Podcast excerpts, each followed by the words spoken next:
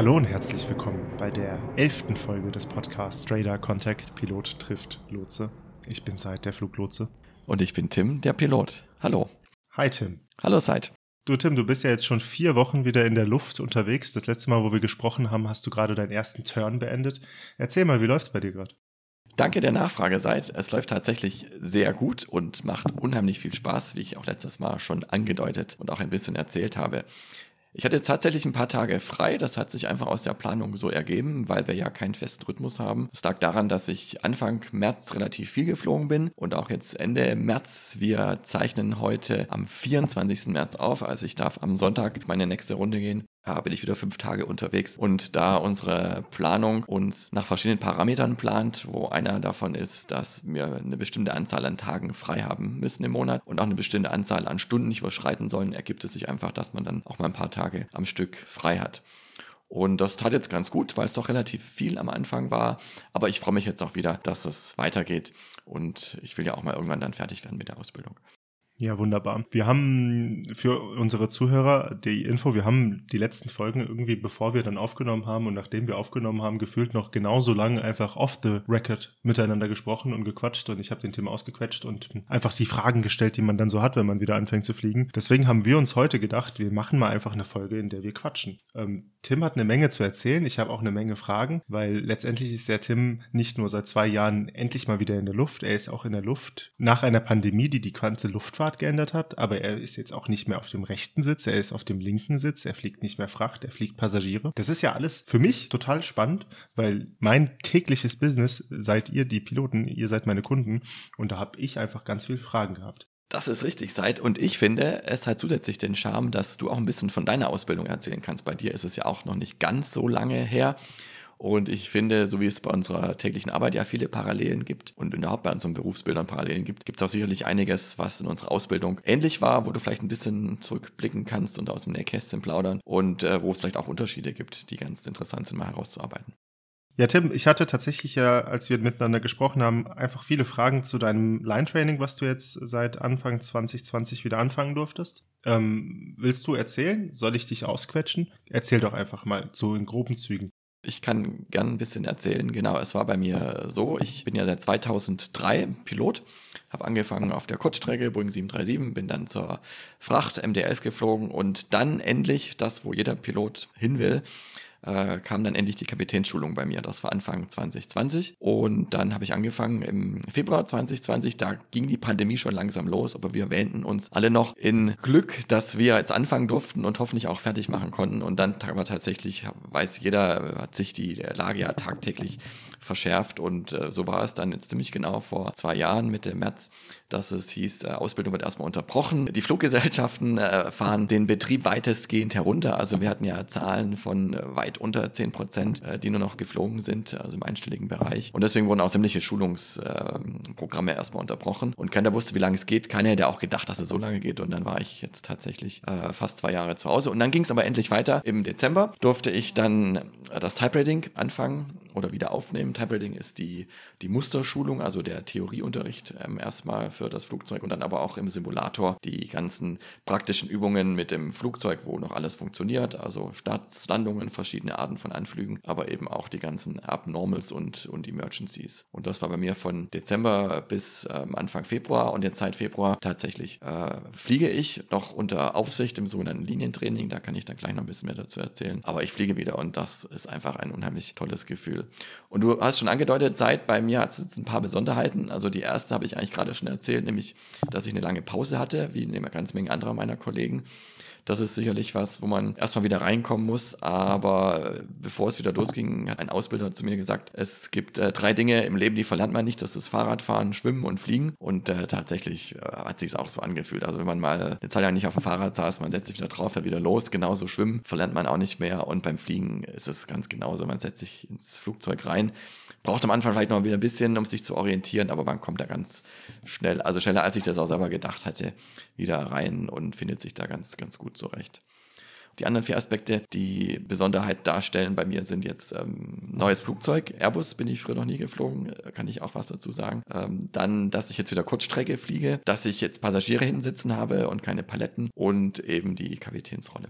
Wenn man länger mal weg ist und ähm, die Sachen quasi nicht verlernt hat und sich wieder neu reinfuchsen muss. Ich persönlich bin jetzt gerade tatsächlich zwei Monate zu Hause, bevor ich Anfang April wieder arbeiten gehe. Und ich weiß noch aus meinen Urlauben, wenn ich mal drei Wochen weg war, dann war das schon so, dass man sich bisschen vor diesem Bildschirm gesetzt hat bei mir und so ein bisschen einfach das Ganze neu sortieren musst. Ich kann mir vorstellen, dass es bei dir ähnlich war. Magst du mal von deinem ersten eigenen Start erzählen? Also wo du das erste Mal tatsächlich wieder den Flieger mit diesem Ganzen, was man machen muss, man checkt ja dann alle Instrumente, kontrolliert, dass alles so verläuft, wie man sich das auch vorstellt. Wie war das? War das ähnlich, wie du es dir vorgestellt hast? Du sagst ja, du kamst auch schneller rein, als du gedacht hast. Das finde ich total spannend. Weil man muss sich mal einfach vorstellen, dass man zwei Jahre nicht mehr Auto gefahren ist und dann wieder Auto fährt. Also es ist ja irgendwie, erzähl mal. Ja, richtig. Mit dem Unterschied allerdings, dass ich mich ja ganz lange darauf vorbereiten konnte und wir uns ja auch darauf vorbereiten müssen. Also es ist ja nicht so, dass ich mich dann einfach reinsetze und losfahre oder losfliege, sondern ich sitze davor zwei, drei, vier Wochen zu Hause und gehe in Gedanken und vor meinem Cockpit-Poster sämtliche Verfahren durch, stelle mir vor, wie sich das anfühlt, äh, wenn ich auf der Startbahn bin und dann beschleunige und dann irgendwann bei der richtigen Geschwindigkeit am Sidestick, also am, am Steuerhorn sozusagen, ziehe und das Flugzeug dann die Nase hebt und in die Luft fliegt. Also wir üben das ganz viel schon mental vorher, sodass wir dann, wenn wir im Flugzeug oder im Simulator erstmal drin sitzen, dass es dann sich schon sehr, sehr vertraut anfühlt. Das ist tatsächlich anders, wenn ich äh, jetzt wirklich schon ausgebildeter Pilot bin oder ausgebildeter Kapitän dann bin und und äh, dann fliege und dann wirklich mal eine Pause von zwei, drei Wochen habe, dann bereite ich mich sicherlich auch zu Hause wieder vor auf meinen ersten Flug, aber jetzt nicht so intensiv, wie wenn ich jetzt in eine Ausbildung gehe. Und die Ausbildung ist tatsächlich erstmal so, dass man ganz viel Theorie und äh, mentales Training zu Hause macht, bevor man das erste Mal drin sitzt. Deswegen hat sich gar nicht so besonders angefühlt. Klar, man muss erstmal so wieder ein bisschen Koordination üben, Hand-Auge-Koordination und zusätzlich kommt eben dazu, dass es ein neues Flugzeug ist, was sich vom Flugverhalten und von der Bedienung her auch anders anfühlt als die Flugzeuge, die ich kannte. Und da ist ist man am Anfang sicherlich etwas grobmotorischer. Und tatsächlich, jetzt fällt mir das auch ein, wo du das sagst, meinen allerersten äh, Flug im echten Flugzeug, wobei das jetzt nichts mit einer langen Pause zu tun hat, sondern es ist halt wirklich, wenn du das aller, allererste Mal mit dem echten Flugzeug fliegen darfst, was ja unheimlich aufregender Moment ist. Äh, da habe ich tatsächlich ein bisschen ähm, sportlich am Sidestick gezogen und äh, der Flieger hat sehr direkt reagiert. Im Simulator ist es doch ein bisschen träger und wir sind dann recht zügig auch in die Luft gegangen, äh, was ich dann beim nächsten Mal dann sehr viel behutsamer und sanfter gemacht habe. Und dann hat sich das auch dem, dem Idealzustand sozusagen angenähert. Aber dafür ist die Ausbildung ja da, dafür sitzt auch ein erfahrener Kapitän nebendran, der einen dann da immer mehr coacht. Wenn du jetzt sagst, der Flieger hat sehr direkt reagiert, du fliegst ja die A320-Familie. Wir haben ja auch ab und zu mal über die 747 und die A380 geredet. Das sind ja sehr behäbige Flugzeuge, die reagieren ja ganz träge, weil die so viel Masse bewegen. Hat er jetzt so rasch reagiert im Vergleich zu deinem vorherigen Flieger MD-11 oder auch im Vergleich zu Boeing 737 Old Generation zum Bobby? Würdest du sagen, das ist normal für kleine Flugzeuge, dass die alle so rasch und so wendig reagieren? Oder reagiert Airbus vielleicht einfach generell noch mal ein bisschen zackiger als Boeing? Was sagst du? Ich glaube, das liegt wirklich daran, dass kleine Flugzeuge direkter reagieren, weil sie einfach leichter sind.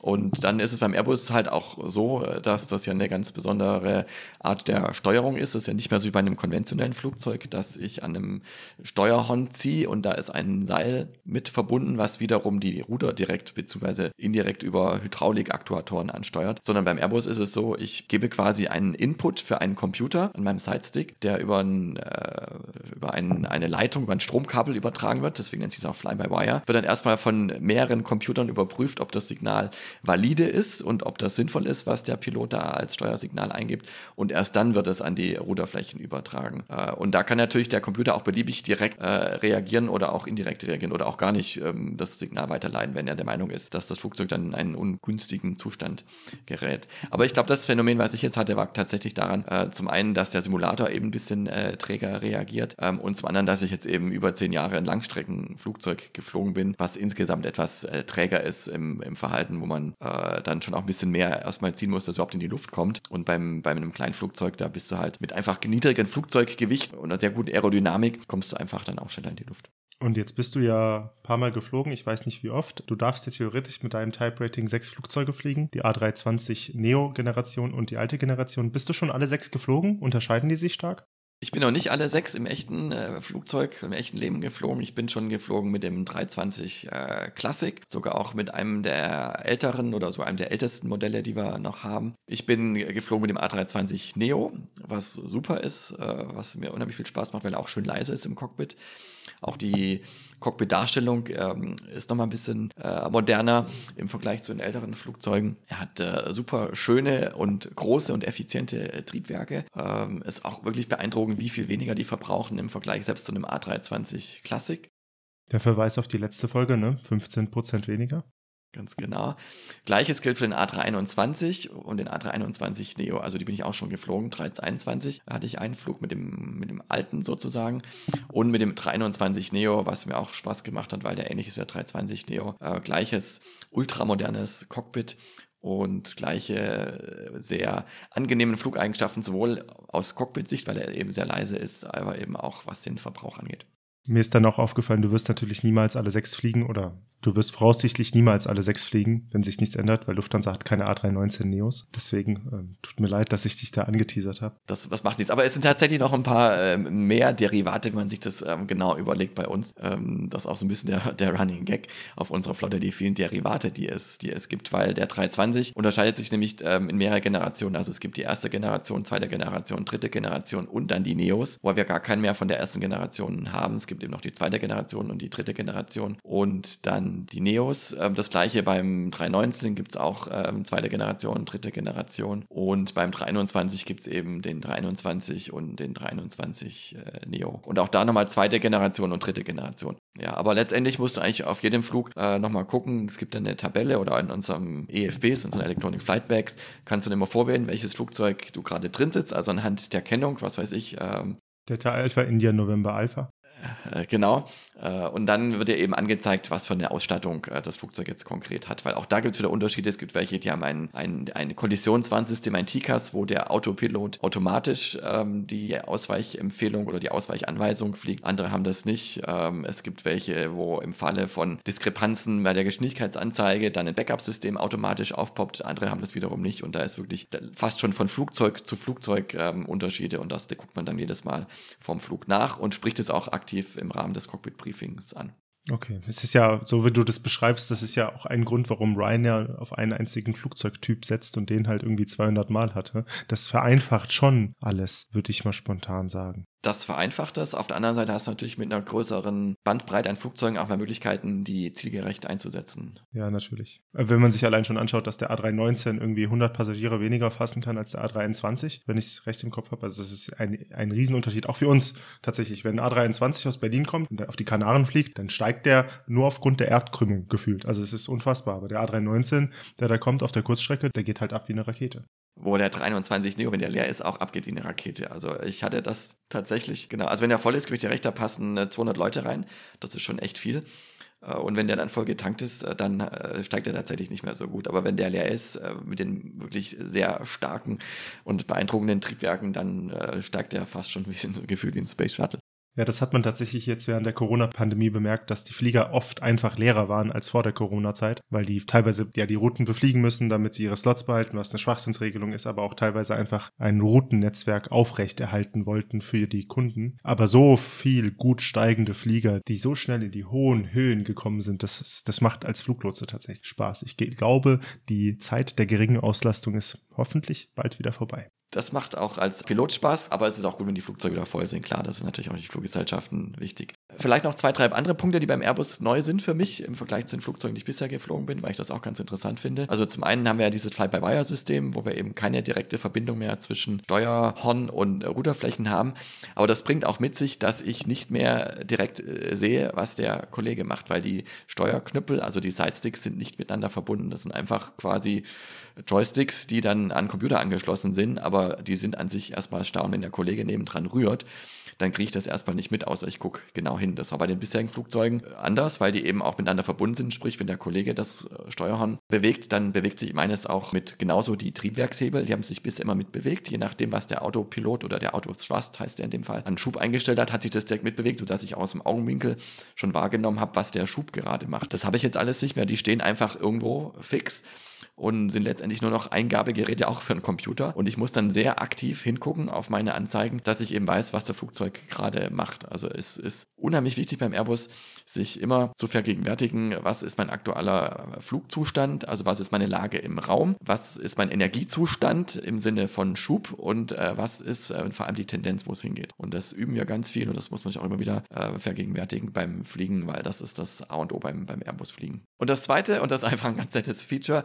ich habe jetzt einen Tisch im Cockpit, den ich mir ausklappen kann, weil dadurch, dass ich eben kein Steuerhorn mehr zwischen den Beinen habe, sondern noch einen Sidestick an der Seite, ist der Platz jetzt frei geworden und da ist ein Tisch. Und den kann man natürlich auf der einen Seite zum Essen nutzen, aber er ist auch ganz praktisch, äh, weil man ab und zu mal auch dann seinen anderen Computer hinstellen kann, wenn man mal was nachgucken muss, während das andere Gerät, das an der Seite fest verbaut ist, ähm, mitläuft für die Navigation oder für, für, für Berechnungen. Ähm, aber es gibt auch noch ein paar Sachen, die wir Papier erledigen müssen und das ist einfach ganz praktisch, wenn man einen Tisch hat, mit dem man arbeiten kann. Wie ist denn das bei Boeing? Haben die dann so ein kleines ausklappbares Tischlein an ihrem Steuerhorn, auf dem sie schreiben können, wenn sie mal was mitschreiben wollen? Oder wie schreiben Piloten in einer Boeing-Maschine was mit, wenn sie mitschreiben wollen? Äh, auf dem äh, ganz klassischen Kniebrett. Also das ist äh, ein, ein, ein Brett, DIN A4 Metall, was man sich dann auf den Schoß legt und da schreibt als Hintergrund, warum ich das frage. Ähm, es gibt ein Equipment, das ist nicht vorgeschrieben in Flugzeugen. Es gibt ja ganz viel Equipment, was vorgeschrieben ist. Und eine gewisse Fluggesellschaft, die ihre Basis in Irland hat, ähm, kriegt die Wetterreports nicht elektronisch ins Cockpit gefaxt, wie es Lufthansa hat. Also wenn man vorne drin sitzt, dann kommen da immer wieder Faxe raus und dann kommen da, steht da drauf, irgendwas. Diese andere Fluggesellschaft, die hat das nicht. Das heißt, die Piloten fragen relativ häufig auf dem Weg zu ihrem Zielflughafen, könnten sie uns mal bitte das Wetter für dort und dort geben. Besonders wenn das Wetter schlecht ist, muss man dann noch ein Wetter vorlesen und noch eins. Und die schreiben da dann alle mit. Und ich wollte einfach wissen, wie schreiben die eigentlich mit? Und warum machen die es nicht? Geld. Ich vermute mal, dass das ist klar. Jedes Fax kostet Geld, zwar nicht viel, aber in der Menge summiert es und und vor allen Dingen das Equipment im Flieger kostet Geld, weil es gewartet werden muss und das sind ja alles hohe Anforderungen. Kann man Geld sparen und die Flugsicherung damit buzzern. Fairerweise, ich finde es auch gut, dass ich ab und zu mal einen Match-Report vorlesen muss. Das haben wir ja mal vorgelesen, ich glaube, das war in Folge 6. Aber gut. Tim, jetzt haben wir über dein neues Flugzeug geredet. Zwei andere Sachen hast du ja vorhin gesagt, die sich geändert haben. Du fliegst jetzt Kurzstrecke und du beförderst Passagiere, nicht mehr Fracht. Ähm, die Kurzstrecke stelle ich mir persönlich anstrengender vor, oder? Also da ist, ist einfach mehr los, du hast mehr zu tun. Richtig. Auch da gibt es ein geflügeltes Wort und das lautet, äh, Kurzstrecke ist Fliegen, Langstrecke ist Verreisen. Und das trifft jetzt eigentlich ganz gut wieder, weil bei Langstrecke sitzt du dich tatsächlich ins Flugzeug rein, fliegst einen Leck, also einen Flug, in der Regel vielleicht auch mal zwei, aber das ist in der Regel ist es vielleicht die Ausnahme und steigst dann wieder aus und dann hast du einen Tag, zwei Tage frei und fliegst wieder entweder bei der Fracht weiter woanders hin oder bei der Passage in der Regel dann auch wieder zurück. Und äh, so sieht dann dein Monatsplan aus. Das machst du dann zwei, drei, vier Mal im, im Monat und ähm, das war's dann. Bei der Kurzstrecke hast du das Pensum, was du auf der Langstrecke im Monat vielleicht schaffst oder im halben Monat an einem Tag, zumindest was die Anzahl der Flüge angeht. Bei uns äh, werden maximal fünf Flüge an einem Tag eingeplant. Das ist auch gut machbar, wenn du nur innerdeutsch fliegst zum Beispiel, wo ja ein Flug im Schnitt eine Stunde dauert. Und das ist dann schon ähm, sehr viel am Tag. Also da geht's dann rauf, runter, rauf, runter, rauf, runter, rauf, runter. Und ich habe das jetzt festgestellt, also ich hatte es schon ein paar Mal gehabt, da komme ich morgens zum Dienst oder stehe dann auf irgendwo im Hotel, gucke auf die Uhr und es ist irgendwie ähm, halb sieben morgens oder im Hotel oft noch früher. Und sechsmal gucke ich auf die Uhr und es ist mittags halb vier und ich wundere mich, wo der Zwischenzeit die Zeit hingekommen ist, weil es war mal keine Minute langweilig oder Leerlauf, sondern es war die ganze Zeit irgendwas los und die Tage ist einfach sehr, sehr ausgefüllt. Aber in der jetzigen Phase für mich muss ich sagen, mir macht das unheimlich viel Spaß, weil ich jetzt eben zwölf Jahre lang Langstrecke geflogen bin und, und verreist bin, was dann eher vor allem im Reiseflug dann ein bisschen ruhiger und entspannter ist. Und jetzt ist es halt einfach ähm, viel aufregender, aber im, im positiven Sinne und das macht einfach Spaß. Vor allem jetzt auch nach der langen Pause, es ist wirklich viel mehr Fliegen und auch viel mehr Möglichkeiten mal von Hand zu fliegen, weil man einfach äh, öfter bessere Gelegenheiten dazu hat und das macht dann einfach nochmal noch mal mehr Spaß. Aber äh, auf der anderen Seite bringt es natürlich auch wieder mit sich, dass äh, man anfälliger ist für Verspätungen, weil die Bodenzeiten oft sehr knapp geplant sind. Wenn man dann schon auf einem Flug Verspätung hat, ist es nicht mehr so einfach, beim nächsten Flug das wieder reinzuholen. Ähm, jetzt kommt quasi der dritte Teil, der neu für dich ist, und da habe ich auch direkt eine Frage. Passagiere. Jetzt mal angenommen, du hast heute auf deinem Flug ähm, 198 Passagiere im Flieger, aber hast eigentlich 200 erwartet. Das heißt, es fehlen noch zwei. Diese zwei haben kein Gepäck aufgegeben. Dein Flug ist bereits verspätet. Eine Dreiviertelstunde aufgrund des ersten Lecks am Morgens. Da war irgendwas, Holding, ich weiß nicht, kam es nicht gut raus. Das heißt, du hast einfach rollierende Verspätung mitgenommen und jetzt ist der Flieger schon ready. Du müsstest aber eigentlich noch ähm, auf, die, auf, die, auf die werten Passagiere warten. Ich weiß nicht, wie lange. Ich weiß nicht, wie das gemacht wird. Kannst du sagen, okay, ich fliege jetzt früher los? Ich frage mal ganz blöd. Das kommt darauf an. Das ist immer die Standardantwort bei sowas. Also es, und das kommt tatsächlich äh, auf, auf ganz viele Aspekte an. Also war das Szenario jetzt so, dass es meine planmäßige Abflugszeit ist oder dass ich sogar schon Verspätung? Du bist schon ein bisschen verspätet. Ich bin schon ein bisschen verspätet. Ja, wenn die Gäste nicht da sind zur planmäßigen Abflugzeit und ich schon verspätet bin, dann würde ich dazu tendieren, ähm, äh, loszufliegen. Das heißt also, du hast das ganz normale Boarding gemacht und es sind fast alle Passagiere eingestiegen und jetzt stehst du da am Gate und es fehlen zwei. Die haben kein Gepäck aufgegeben. Das heißt, du, du stehst dann da. Wie lange wartest du dann noch? Das lässt sich so am grünen Tisch schwer sagen, weil es kommt darauf an, ob ich weiß, wo die herkommen und ich eine hohe Wahrscheinlichkeit habe, dass sie vielleicht in den nächsten ein, zwei Minuten da sind, dann würde es sich durchaus lohnen zu warten. Mhm. Wenn ich aber weiß, die kommen von einem Anschlussflug, der gerade eben erst gelandet ist und die brauchen noch eine Viertelstunde, bis sie da sind, dann wäre es auch den anderen 198 Passagieren unfair gegenüber, äh, dann nochmal zu warten, weil die vielleicht auch Anschlussflüge haben, die sie irgendwo kriegen müssen. Ähm, dann ist die Frage, sind es vielleicht besonders wichtige Passagiere, Statuskunden, die ganz oft mit uns fliegen und auch ganz viel Geld uns bringen, dass man denen vielleicht auch entgegenkommen würde. Also das sind ganz viele Aspekte, die in diese Entscheidung mit, mit, mit reinfließen. Und wie du schon sagst, ähm, Koffer ist auch mal ein wichtiges Thema, weil wenn Gäste Koffer eingecheckt haben, aber nicht kommen, dann müssen die Koffer wieder ausgeladen werden. Und das dauert im Zweifel länger. Also da reden wir dann schnell mal von fünf bis zehn Minuten, als vielleicht nochmal zwei bis drei Minuten zu warten, ob die nicht doch kommen. Also es ist immer situativ ähm, sehr, sehr abhängig. Okay, aber da sind wir auch bei dem Thema, ähm, du transportierst jetzt Passagiere. Du hattest jetzt wahrscheinlich in den vier Wochen jetzt noch keine besonderen Happenings, aber du hast jetzt wieder mal Bordansagen üben dürfen. Hallo, hier spricht dir Kapitän Holderer.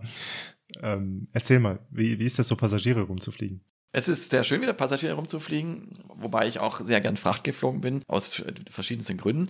Aber Passagiere zu fliegen macht mir auch wieder äh, Spaß. Und zwar aus verschiedenen Gründen. Zum einen, weil da eine Kabinencrew mit dabei ist, mit denen es auch unheimlich viel Spaß macht, zusammenzuarbeiten. Das sind ganz tolle Kolleginnen und Kollegen, also gerade die, mit denen ich bisher unterwegs war, vom äh, Purser oder der Purser angefangen bis zu den Flugbegleitern und da haben wir tatsächlich auch auf dem A321 äh, Neo zum Beispiel ähm, fünf Stück mitunter dabei, weil es dann auch längere Flüge sind und auch entsprechendes, entsprechender Service angeboten wird. Das ist dann schon auch eine nicht ganz kleine Gruppe, mit der man da unterwegs ist. Und äh, also das sind die, die, die Flugbegleiter, mit denen es einfach schön ist, zusammenzuarbeiten und auch die Passagiere. Ich stelle mich äh, sehr gerne an die Tür, begrüße die Gäste beim Reinkommen, wenn es die Zeit hergibt. Ähm, ich verabschiede sie auch gerne, freue mich, wenn sie sich dann bedanken beim Aussteigen und ihnen der Flug mit uns gefallen hat. Das Lächeln sieht man ja leider ähm, zurzeit nicht immer. Manchmal kann man es durch die Maske auch erahnen. Ich versuche auch immer so zu lächeln, dass man es bei mir sieht. Äh, und das, das ist auch immer unheimlich schönes Gefühl, wenn man da auch was, was zurückbekommt. Äh, das andere ist tatsächlich, ja, es passiert natürlich auch viel mehr mit Passagieren. Also es ist natürlich, je mehr Passagiere da sind, die Wahrscheinlichkeit umso größer, dass man da auch mal Dinge hat, mit denen man vorher vielleicht nicht konfrontiert war. Sei es, dass jemand krank wird, sei es, dass äh, jemand sich ungebührlich verhält. Äh, in der Fliegerei nennt sich das dann Unruly Passenger. Das ist am Boden in Anführungszeichen noch relativ einfach, weil man die Leute dann einfach wieder abladen kann, wenn sie sich nicht an die Anweisung halten. In der Luft ist es umso schwieriger. Zum einen, weil wir dann vom Cockpit aus weniger Möglichkeiten haben, was zu machen. Da kann ich nicht einfach aufstehen und nach hinten gehen, weil die Cockpit-Tür bleibt erstmal zu. Das muss dann leider die Kabinencrew ähm, selber natürlich im Auftrag des Kapitäns und auch mit äh, entsprechender äh, Ausstattung von Befugnissen durch den Kapitän, aber das müssen sie am Ende selber äh, hinten regeln. Ähm, und ich kann natürlich jetzt auch nicht äh, relativ schnell sagen, wir schmeißen da einen oder eine raus. Äh, Im Zweifel würde man das sicherlich auch machen, äh, runtergehen und irgendwo landen, weißt du, wenn es ganz eskaliert. Aber man versucht natürlich erstmal das Problem im Flug äh, zu lösen mit auch da, vor allem deeskalierenden Ansätzen. Was ich jetzt konkret schon hatte, war, dass ein äh, Gast die Maske nicht richtig auf hatte, äh, den Mund-Nasenschutz, der ja so heißt, weil er auch über Mund und Nase zu tragen ist und äh, da musste dann nochmal ein klärendes Gespräch geführt werden und dann hat er es auch eingesehen und äh, ging damit. Weil am Ende gibt es dann zwei Möglichkeiten. Entweder er äh, zieht die Maske nicht richtig auf und fliegt dann halt nicht mit oder er zieht die Maske auf und darf dann mitfliegen. Ja, das ähm, finde ich immer abgefahren. Das sieht man dann auf Aviation Herald, wenn dann irgendwelche Flieger, ich habe dann irgendwie Beispiele im Kopf, San Francisco, London, die dann halt mitten über Kanada umgedreht sind, wieder zurückgeflogen sind nach San Francisco wegen eines Unruly Passengers. Das muss eine krasse Entscheidung sein, weil du dich ja dazu entschließt, 200, 300 andere Passagiere mit auf den Boden zu verfrachten, dich selbst, deine, also was, was das für Konsequenzen hat, wegen einer Person. Und ähm, das muss dann wiederum auch ein ganz schöner Hitzkopf sein, wenn er sich nicht beruhigt, wegen was auch immer. Das kann ja die verschiedensten Gründe haben. Ich bin froh, dass ich noch nie wegen sowas irgendwie zurückfliegen musste. Ich hoffe, mir passiert sowas nicht. Toi, toi, toi, Tim, dass du niemals irgendwie Unruly Passengers aus dem Flieger schmeißen musst, wenn du schon in der Luft bist. Ja, ich glaube, das ist auch sehr unangenehm. Das ist vor allem auch für die Kabinenkollegen äh, sehr unangenehm, weil, wie du schon sagst, es gibt die unterschiedlichsten Ausprägungen und es hat tatsächlich leider jetzt während der Pandemie auch extrem zugenommen. Also ich habe da äh, Berichte gelesen über einen Faktor fünf bis zehn, vor allem eben mit dem Thema Masken und sich nicht an die Corona-Regeln halten wollen. Und das ist natürlich dann echt ärgerlich. Und das wird jetzt hoffentlich wieder weniger mit auch Abnahme der ganz strengen Corona-Regeln. Äh, aber ich hoffe tatsächlich, dass mir da keine so extremen Fälle passieren werden, weil das dann schon wirklich eine ganz schwierige Abwägung, wie du schon sagst. Äh, Mache ich dann 200 anderen Leuten das Leben schwer um da mich mit einem zu beschäftigen. Aber es ist leider wie so oft im Leben, äh, 10 bis 20 Prozent äh, der Menschen fordern äh, 80 bis 90 Prozent der eigenen Kapazität, während die anderen äh, ruhig mitlaufen und äh, kooperieren und das ist dann halt äh, leider so. Aber das ist halt die Rolle des Kapitäns am Ende, in der man dann auch dann solche Situationen abwägen muss und dann Entscheidungen treffen muss. Apropos Rolle, da bringst du direkt ein Stichwort, auf das ich aufhüpfen will. Du fliegst ja jetzt vorne links. Du bist ja jetzt Kapitän, ne? Quasi. Genau, ich bin im Moment noch ganz formal äh, Kapitänsanwärter, also Kapitän in Ausbildung. Bin auch auf meinem nächsten Umlauf noch äh, im Cockpit, sitze ich zwar links als äh, CM1 Crewmember 1, aber der sogenannte PIC, also der Pilot in Command, der die äh, Verantwortung hat, ist noch der Ausbildungskapitän, der rechts sitzt und die Rolle des Co-Piloten innehat. Genau darauf, genau auf den wollte ich kommen. Da sitzt also auf deinem Sitz, also du bist ja der du, du sitzt vorne links, ich als Passagier denke, oh, da ist unser lieber Kapitän, aber äh, der Typ oder die Dame rechts von dir hat ja noch viel mehr Streifen als du. Entschuldigung, der hat nicht mehr Streifen, aber der hat ähm, quasi eine höhere Seniorität als du, ist ein Ausbildungspilot, ein Ausbildungskapitän und quasi in die Rolle eines Co-Piloten, vielleicht mal eines unerfahrenen Co-Piloten schlüpft. Trainiert ihr dann zusammen oder ist er quasi nur eine ganz aktive Begleitung für dich? Also meine Frage ist, wie nimmt er sich in seiner Position wahr? Ist er quasi ein reiner Ausbilder oder oder challenged er dich dann auch ein bisschen? Das ist wirklich eine super spannende Frage seit und ist tatsächlich auch eine ganz interessante Rolle, die er hat. Also zum einen ist er in der Rolle des Co-Piloten und nimmt damit auch die Co-Pilotenaufgaben wahr. Das ist zum Beispiel am Boden einiges an Flugvorbereitung und Nachbereitung nach dem Flug. Das ist dann je nach Aufgabenverteilung entweder die Rolle des Pilot Flying, der dann den Flug auch tatsächlich durchführt und ich bin dann der Pilot Monitoring, der die anderen Aufgaben übernimmt. Umgekehrt auch, wenn ich Pilot Flying bin, ist er dann der Pilot Monitoring, also übernimmt wirklich die ganz klassischen Co-Pilotenaufgaben, wie es dann auch später, wenn ich dann Kapitän bin, meine Co-Pilotin und Co-Pilotin auf der rechten Seite machen. Aber gleichzeitig ist er eben auch mein Ausbilder und vor allem mein, mein Coach. Und ähm, er gibt mir ganz viele gute Tipps, wie er was machen würde. Er fragt mich auch in ganz vielen Situationen, äh, was ich jetzt machen würde, weil im Moment ist es noch so, vom jetzigen Ausbildungsstand her, darf ich mich noch aufs, aufs Fliegen konzentrieren und auf das Flugzeughandling sozusagen. Also die ganze Vorbereitung am Boden, Outside-Check, äh, im Flug, verschiedene Flughäfen kennenlernen, verschiedene Arten von Anflügen im echten Flugzeug kennenlernen. Vor allem, was im Simulator halt nicht so gut zu trainieren ist, ähm, das, das Wetter. Also es wackelt auch mal irgendwo, weil es thermisch ist, ähm, es windet böig ähm, die Sichten sind vielleicht ein bisschen schlechter, die Bahnbeschaffenheit ist nicht so gut, der Flieger bremst vielleicht nicht so gut, wie wenn es ähm, sehr trocken ist. Also solche Dinge kann im Simulator einfach nicht gut üben und das kann ich jetzt anhand von ganz vielen Flügen üben, während mir der Kollege nebendran, der Ausbilder, das ganze drumherum abnimmt. Also die ganzen Kapitänsaufgaben mit der Kabine, mit den Bodenkollegen, die Abfertigung, vor allem wenn Unregelmäßigkeiten auftreten. Da hält er mir immer noch den Rücken frei. Aber wenn er merkt, ich habe Kapazitäten, lässt er mich auch mal was machen. Aber da übernimmt er noch die ganzen Aufgaben des Kapitäns. Deswegen ist er in diesem Ausbildungsabschnitt, in dem ich jetzt gerade bin, auch noch der PIC, der Pilot in Command und der verantwortliche Flugzeugführer, der auch für alles unterschreibt. Das wird sich im nächsten Ausbildungsabschnitt für mich ändern. Da haben wir eine gleiche Konstellation. Ich links und rechts ein Ausbildungskapitän, der die Rolle des Co-Piloten hat. Ein anderer Ausbildungskapitän übrigens, also auf jeder Tour wechseln die durch, dass man auch unterschiedliche Inputs, unterschiedliche ähm, Arbeitsweisen, unterschiedliche Feedbacks auch bekommt und kennenlernt. Und dann ist es aber so, dass ich dann der Pilot in Command bin und der Ausbildungskapitän ist dann in Anführungszeichen nur noch äh, in der Rolle des Co-Piloten, aber die Verantwortung liegt dann äh, bei mir. Und ich muss mich dann auch mehr und mehr um die Kapitänsthemen kümmern, also Kabinenbriefings, Unregelmäßigkeiten äh, managen, die ganze Bodenabfertigung äh, koordinieren, ähm, den technischen Zustand des Flugzeugs ähm, dokumentieren und äh, dafür unterschreiben und so weiter. Das nimmt jetzt immer mehr zu. Auch da ist es noch so, dass äh, wenn er oder sie merkt, dass ich da an meine Kapazitätsgrenzen komme, mir auch wieder was abnehmen kann. Aber ich soll natürlich immer mehr jetzt auch in die, in die Rolle reinwachsen und habe dann tatsächlich auch die Verantwortung.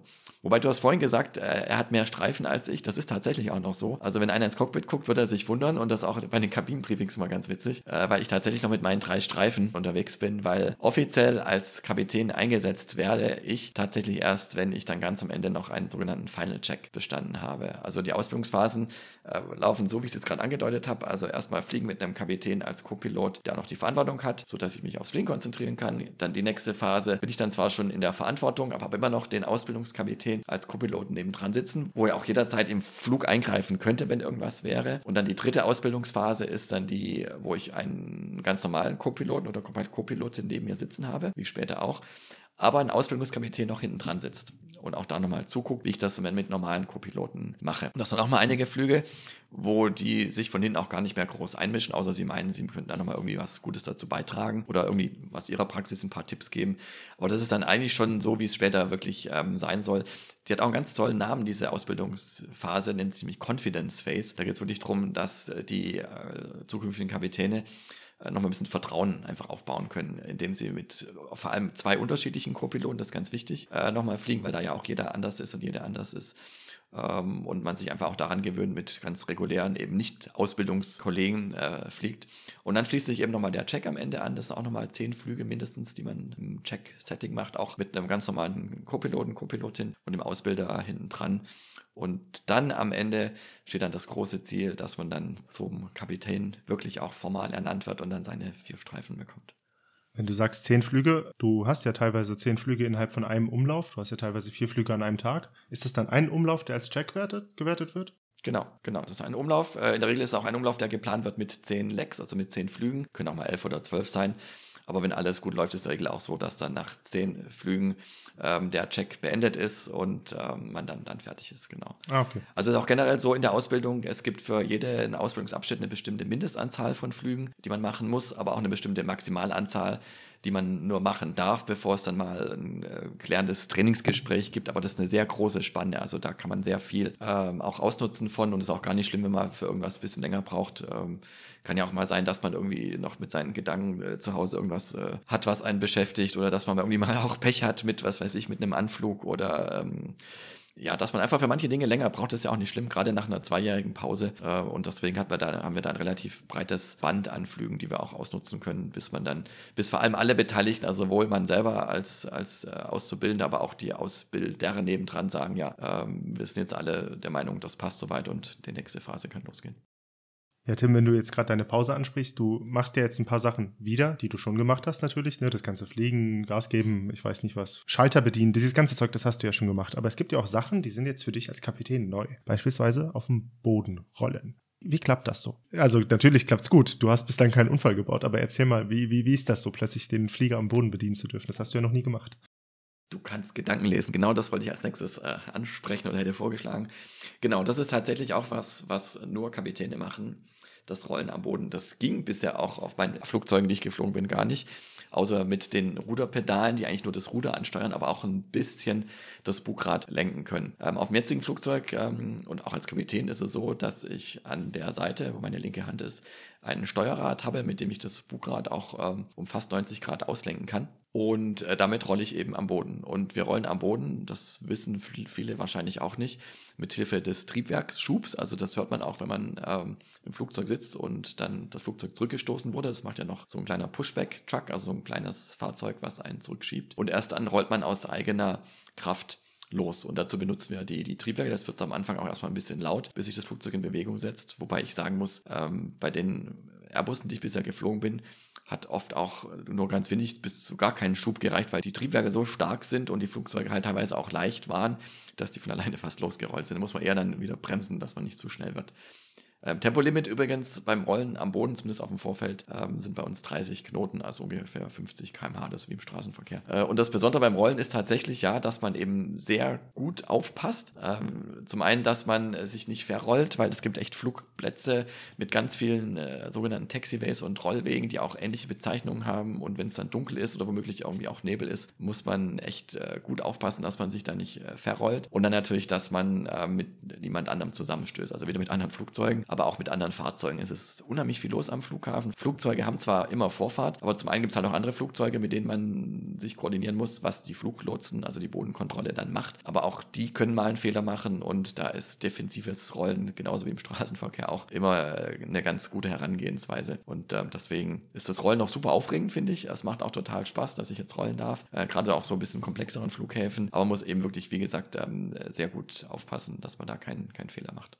Und jetzt sagst du, es gibt manche Flughäfen, die haben ganz abgefahrene und lange, weite Rollwege. Also tatsächlich, ich finde diese Rollfreigaben, die es immer gibt, das ist immer ganz abgefahren. Ähm, du warst ja jetzt auch schon in Amsterdam. Hattest du da zufälligerweise das Vergnügen, auf der Polderbahn zu landen oder zu starten? Das hatte ich. Und das ist auch der einzige Flug, glaube ich, den es gibt, wo die Rollzeit am Boden insgesamt länger ist als die Flugzeit. Äh, und zwar sowohl am Stadtflughafen, das war jetzt in unserem Fall München, das ist mir jetzt nicht so lange gerollt, aber auch ein paar Minuten.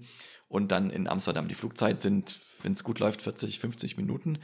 Aber die Polderbahn, die du ansprichst, genau, das ist quasi die, die westlichste und auch noch relativ weit im Norden liegende Bahn vom Flughafen Amsterdam Schiphol.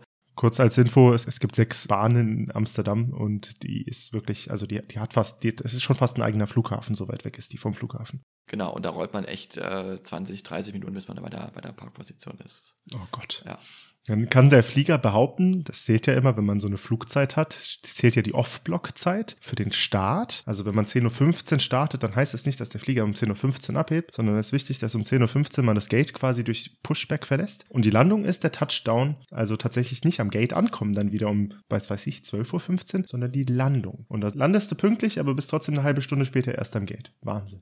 Genau, das ist ja das, was die, unsere Passagiere interessiert und auch zu Recht. Die wollen äh, vor allem pünktlich losfliegen. Klar, aber das Wichtigste ist, dass sie pünktlich ankommen und verdient sie natürlich die Zeit, die man dann am Gate ist. Aber auch da gilt, Haste makes waste, also kein Stress, äh, wenn man spät landet oder selbst wenn man pünktlich sozusagen landet, aber dann eben noch die Rollzeit berücksichtigen muss, äh, würde uns jetzt nicht einfallen, deswegen irgendwie schneller zu rollen, weil das ist dann ein sehr hohes Risiko und fehleranfällig und dann muss man sich einfach halt auch die, die Zeit nehmen. Und das ist auch was, was ich jetzt in der Rolle des Kapitäns ähm, lernen muss und, und lernen darf, dass ich mir halt auch für die wichtigen Dinge einfach die Zeit nehme. Selbst wenn uns der Flugplan im Nacken sitzt und Verspätung im Nacken sitzt, ähm, dann, dann ist es halt auch mal so. Das ist zwar ärgerlich für die Passagiere, aber Sicherheit geht davor und dann äh, nehmen wir uns einfach die Zeit, die wir brauchen. Und im Zweifel kann man ja immer sagen, der Grund für die Verspätung war die Flugsicherung. Ne? Da kann man sich die Weste reinwaschen. Ja, man kann die Dinge schon beim, beim Namen nennen. Also manchmal liegt es an der Flugsicherung, klar, äh, wobei das natürlich nicht das, der Fehler des einzelnen Fluglotsen ist oder der Fluglotsen, sondern dann eher ein systembedingtes Problem. Da freue ich mich auch schon sehr auf den Sommer. Aber da können wir vielleicht im Sommer mal eine Episode drüber machen. Du musst gar nicht bis zum Sommer warten. Wenn du jetzt im April fliegst, dann erwarten dich unter Umständen auch schon reichlich Verspätungen, denn die polnische Flugsicherung hat Personalmangel. Die französische Flugsicherung in Rhin kriegt ein neues Flugsicherungssystem und aufgrund dieser beiden wunderbaren Faktoren wird ganz viel Verkehr wahrscheinlich durch Deutschland fliegen und unsere Personalsituation ist zwar gut, aber nicht üppig. Ich bin gespannt. Wir wurden jetzt schon gebrieft, dass wir uns wieder auf Verkehr wie vor Corona einstellen können für die paar, paar Monate, wo das der Fall ist. Ja, und so kann es eben viele Gründe geben, aber es kann eben auch genauso gut ähm, bei der Bodenabfertigung liegen, dass die Personalmangel haben oder da irgendwas nochmal geklärt werden muss. Äh, wir hatten jetzt kürzlich einen Fall, da sind wir auch geflogen nach Lissabon. Da hat das ähm, elektronische Buchungssystem äh, nicht mitgemacht, so wie es sollte. Damit konnte kein ordentlicher Passagierabschluss gemacht werden. Es muss immer am Ende äh, gezählt werden, dass die richtige Anzahl der Passagiere an Bord ist und auch wie die entsprechend verteilt sind. Genauso die Ladeplanung, weil wir ja auch Fracht dabei haben. Das sind zum einen natürlich die Koffer der Passagiere, aber auch ähm, andere Fracht. Und die muss entsprechend vertrimmt werden, sprich, da muss ein Ladeplan, also ein Load-and-Trim-Sheet erstellt werden. Das geht heutzutage eigentlich alles digital und elektronisch, aber wenn es halt eben mal nicht geht, dann muss es alles von Hand gemacht werden, beziehungsweise mit Backup-Systemen. Das haben wir dann auch gemacht, aber das dauert dann einfach nochmal zehn Minuten, eine Viertelstunde länger und dann kommt man natürlich nicht pünktlich vom Hof. Und solche Dinge passieren eben, aber unsere lieben Passagiere können versichert sein, wir tun alles, was wir können, damit wir pünktlich sind, aber es gelingt uns halt nicht immer und dann hat es immer einen guten Grund. Und ich habe mir vorgenommen, im Sinne der Transparenz auch immer den Passagieren, unseren Gästen, das auch äh, klar zu kommunizieren, woran es liegt und dann auch um Verständnis zu bitten. Oft kann man im Flug nochmal ein bisschen was rausholen, aber halt auch nicht immer und ähm, ja, dann, dann ist es halt so. Ja, wobei ich auch sagen muss, also ich bin noch nie in eine Situation gekommen, wo ich wirklich schlimm Verspätung hatte. Mein Beileid an alle, wo das schon mal vorgekommen ist. Es gibt ja teilweise Flieger, die sind fünf Stunden verspätet. Ich find's krass, wie oft ich pünktlich oder vor der Zeit lande. Also jetzt gerade wieder, ich bin letzte Woche zurückgeflogen aus dem Urlaub. Wir sind äh, 35 Minuten vor der geplanten Ankunftszeit gelandet. Also das ist Wahnsinn. Ich war quasi zehn Minuten nach der geplanten Ankunftszeit am Bahnhof. Und der Grund, warum ich über zwei Stunden zu spät zu Hause ankam, war dann die Deutsche Bahn. Von dem her muss man mal eine Lanze brechen für dieses System Luftfahrt. Das funktioniert einfach krass. Ja, und ich muss auch sagen, die Passagiere haben in der Regel auch viel Verständnis dafür. Und ich glaube, der Schlüssel liegt wirklich darin, äh, offen und transparent zu kommunizieren. Das ist ja ähnlich, wie man, wenn man Fehler macht. Fehler machen ist nicht schlimm oder Verspätung haben ist nicht schlimm, aber man muss halt einfach äh, es ansprechen und, und drüber reden und erklären. Und dann äh, kann man im besten Fall für Sechser was draus lernen, wenn es was ist, wo man was verbessern kann. Und wenn nicht, dann wissen die Leute wenigstens, woran es gelegen hat und ähm, bringen zumindest Verständnis dafür auf. Ja, Tim, bei diesen ganzen neuen Aufgaben, die dich da erwarten, auch das ganze Verspätungsmanagement, Passagiermanagement, dich um den Flieger kümmern. Du hast ja jetzt als Kapitän nicht nur mehr Aufgaben, sondern auch mehr Verantwortung. Das ist ja das, die Unterschrift, die du ab nächster Woche, ab dem nächsten Turn wirst setzen können. Das ist Verantwortung. Was würdest du sagen, die neuen Herausforderungen oder was ist die größte neue Herausforderung, die dich da jetzt erwartet? Ich glaube, die größte Herausforderung sei es tatsächlich die Verantwortung und dass ich jetzt der Chef bin.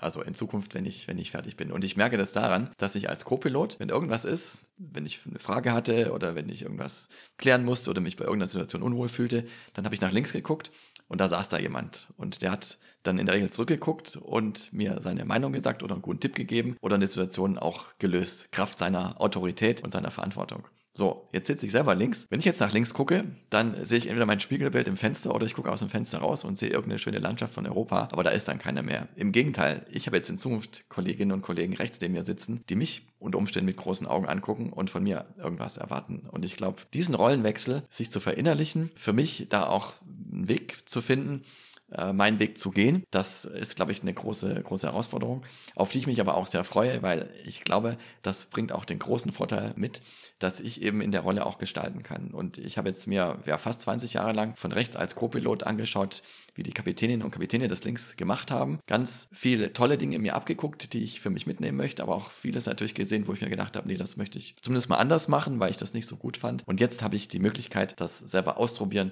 und selber zu machen. Und ich glaube, auch die Stimmung in einem Team, und zwar sowohl im Cockpit als auch mit der Kabinencrew, äh, die wird ganz maßgeblich davon beeinflusst, äh, wie der Kapitän drauf ist und wie der Kapitän oder die Kapitänin auch die Stimmung beeinflusst und die Atmosphäre gestaltet. Und darauf freue ich mich.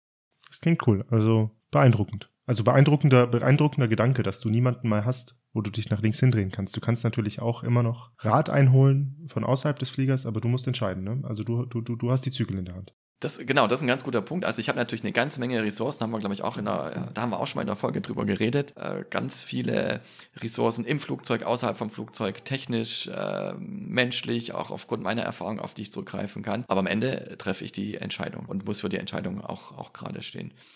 Und es gibt nicht immer die perfekte Entscheidung. Wir, wir, versuchen und wir lernen für die Situation, in der wir gerade sind und für die Informationen, die wir haben, die bestmögliche Entscheidung zu treffen. Ob es in der Rückbetrachtung dann auch wirklich die beste Entscheidung war, da ist man hinterher immer, immer schlauer. Aber da muss ich auch sagen, bin ich froh, dass ich bei der Fluggesellschaft arbeiten darf, bei der ich arbeite, weil die uns das Gefühl gibt, dass wir die Entscheidungen auch nach bestem Wissen und Gewissen treffen dürfen. Und wenn es dann hinterher was zu besprechen gibt, dann besprechen wir das. Aber zuerst wird uns mal der Rücken freigehalten und uns auch die Möglichkeit eingeräumt, diese Entscheidungen zu treffen. Und das finde ich ganz wichtig, vor allem im, im Sinne der, der Flugsicherheit und auch im Sinne, dass ich meine Rolle als Kapitän gut ausüben kann.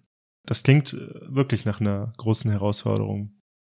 Tim, ich gucke gerade auf die Uhr und wir hatten mal 30 Minuten angepeilt. Wir hatten uns aber gesagt, wir wollen keine Folgen machen, die länger als eine Stunde dauern. Das ist einfach zu lang. Deswegen ähm, müssen wir das andere Thema, was wir angesetzt hatten, schlage ich jetzt einfach mal vor, über mich zu reden und über meine Ausbildung, aber auch über die Parallelen unserer Ausbildung und was es da noch alles zu besprechen gibt. Das verschieben wir mal auf die nächste Folge, damit die Folge hier heute nicht zu lang wird.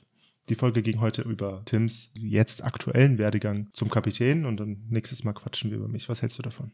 Das finde ich eine super Idee, Seid, weil dann haben wir wirklich auch Zeit für dich und deine Ausbildung. Und ich bin schon sehr gespannt, weil ich glaube, da sind ganz viele Parallelen dabei, die interessant sind, sich mal anzugucken. Aber auch viel Spannendes für unsere Zuhörerinnen und Zuhörer und auch für mich und bestimmt auch einiges, was ich dann für mich und meine Ausbildung noch mitnehmen kann. Ich bin ja sicherlich dann, wenn wir nächste Folge aufnehmen, äh, Mitte April wird das sein, auch noch im, im Training dann wieder einen Schritt weiter, im nächsten Ausbildungsabschnitt, aber noch nicht ganz fertig. Da werde ich sicherlich auch davon profitieren können. Deswegen freue ich mich da schon drauf. Danke erstmal für deine Fragen heute und auch, auch für dein Interesse und für das Zuhören. War ja doch heute mein Redeanteil mit am, am größten. Aber ich freue mich, dass du auch da ein Interesse dran hast und ich, ich finde es auch schön, dass ihr da flugsicherungsseitig da dran, dran teilhabt und uns vor allem auch, auch gut unter, unterstützt, weil um zum Thema Ressourcen zu kommen, das ist eben auch für uns, uns Piloten und gerade als, als Kapitän äh, gut und schön zu wissen, dass wir da Unterstützung von so vielen Seiten kriegen. Ich habe es gerade gesagt, schon von der Firma, aber auch von unseren Bodenkollegen und äh, last, aber vor allem not the very least äh, von euch, von, von der Flugsicherung und das, das macht einfach super viel Spaß. Dann ähm, bedanke ich mich herzlich bei dir, Tim, für deine Frage- und Antwortrunde heute. Wir bedanken uns bei unseren Zuhörern. Vielen, vielen Dank fürs Zuhören. Wenn ihr Feedback oder Fragen für uns habt, podcast at radar-contact.de. Und dann freuen wir uns auch schon auf die nächste Folge, wenn es wieder heißt Radar Contact, Pilot trifft Lotse. Ich bin Seid der Fluglotse. Und ich bin Tim, der Pilot. Tschüss. Bis bald. Ciao.